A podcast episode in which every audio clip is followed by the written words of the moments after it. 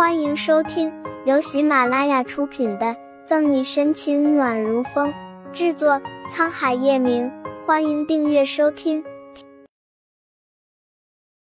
第三百九十章，平白被人猥亵也是怪恶心的。场内的安保人员赶到，却没有一个人上前搀扶。直到这场宴会的主人拨开人群来到跟前，这是怎么回事？方圆，你怎么会在这？徐伟只觉得太阳穴处青筋一跳一跳的疼着。这魂不灵的小舅子，怎么还是没防住，被他给溜进来了？这群保安都是干什么吃的？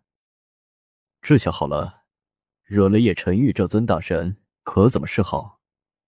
这位爷是个一向不屑于参加这种交际宴的，难得赏脸，却被这个不长眼的孙子扫了兴致。接下来的合作。怕是又要难上几分了。的确，后来在跟徐氏谈合作时，叶晨玉也是极尽发挥了他那傲娇难伺候的总裁风范，惹得徐氏上下怨声载道，而徐伟也只能打碎了牙或血吞，一句硬话都不敢给。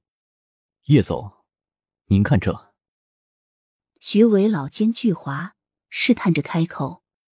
接下来就要看这叶晨玉对这位女伴的重视程度了。叶晨玉怒气未消，将沈西交给自己跟过来的庆熙然，再次朝方圆走去。你，你你你要做什么？不要！方圆虽然混，但也是个惯会看人眼色的。看见自家姐夫来了，都要对这人卑躬屈膝的模样，心知自己是惹到不该惹的人了，想匆忙站起来，却在地上打了个滑，又蹲了下去。这一次。双手撑地，正摁在了破碎的酒杯上，顿时扎了个鲜血淋漓。哼，我叶晨玉的女人也是这种小猫小狗配笑响的，真是不知所谓。叶晨玉回想起方才那只伸向沈西的咸猪手就火大，哪能轻易就放过眼前这人？抬脚就踩上了方圆铺在玻璃渣上的手，轻缓的捻着，面上却是一派云淡风轻，什么事情都没发生似的。猪叫声响彻整个宴会大厅，嘶，可真疼哦！沈西听着这毛骨悚然的惨叫声，嫌弃的撇撇嘴，还以为是个多厉害的人物，嚣张成这样。想着，沈西翻了个白眼，从方圆的另一只手上无意的踩过，随后挽起叶晨玉朝宴会坐席走去。虽然不知道这老东西想做什么，但就是用脚趾头猜也知道，绝对没憋什么好屁。还好叶晨玉有良心，及时赶到，不然可白下了他这一肚子糕点。平白被人猥亵也是怪恶心的。而两人身后是满手鲜红的方圆，肥胖的脸上因为叫好憋得通红，偏又没人来帮他，最后还是徐伟看叶晨玉跟他的女伴走远了，这才让人快些把方圆扶起来送去医院。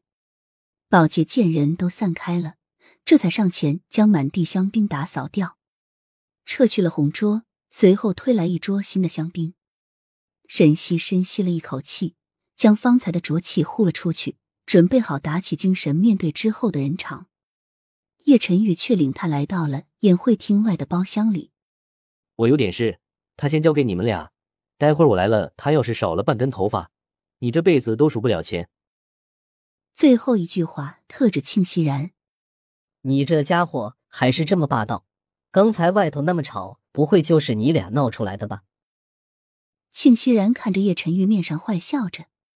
人我就交给你了，看好了，别让不长眼的靠近。叶晨玉绕开话题，安顿好沈西之后，拍了拍庆熙然的肩膀，就自己出去了。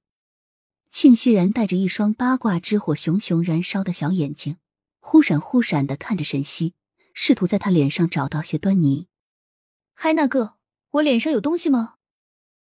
沈西被盯得浑身不自在，这才对上庆熙然的眼神。对于叶晨玉的安排，沈西即使不爽，但还是忍住了。刚刚闹了一出，他还是好好待着算了。没有没有，我就是想研究研究你有什么特别的地方，居然能把叶晨玉给拿下。虽然我们见过两次，但庆熙然还在喋喋不休。就被身边的一个男人戳了一肘子让他适可而止。本集结束了不要走开精彩马上回来。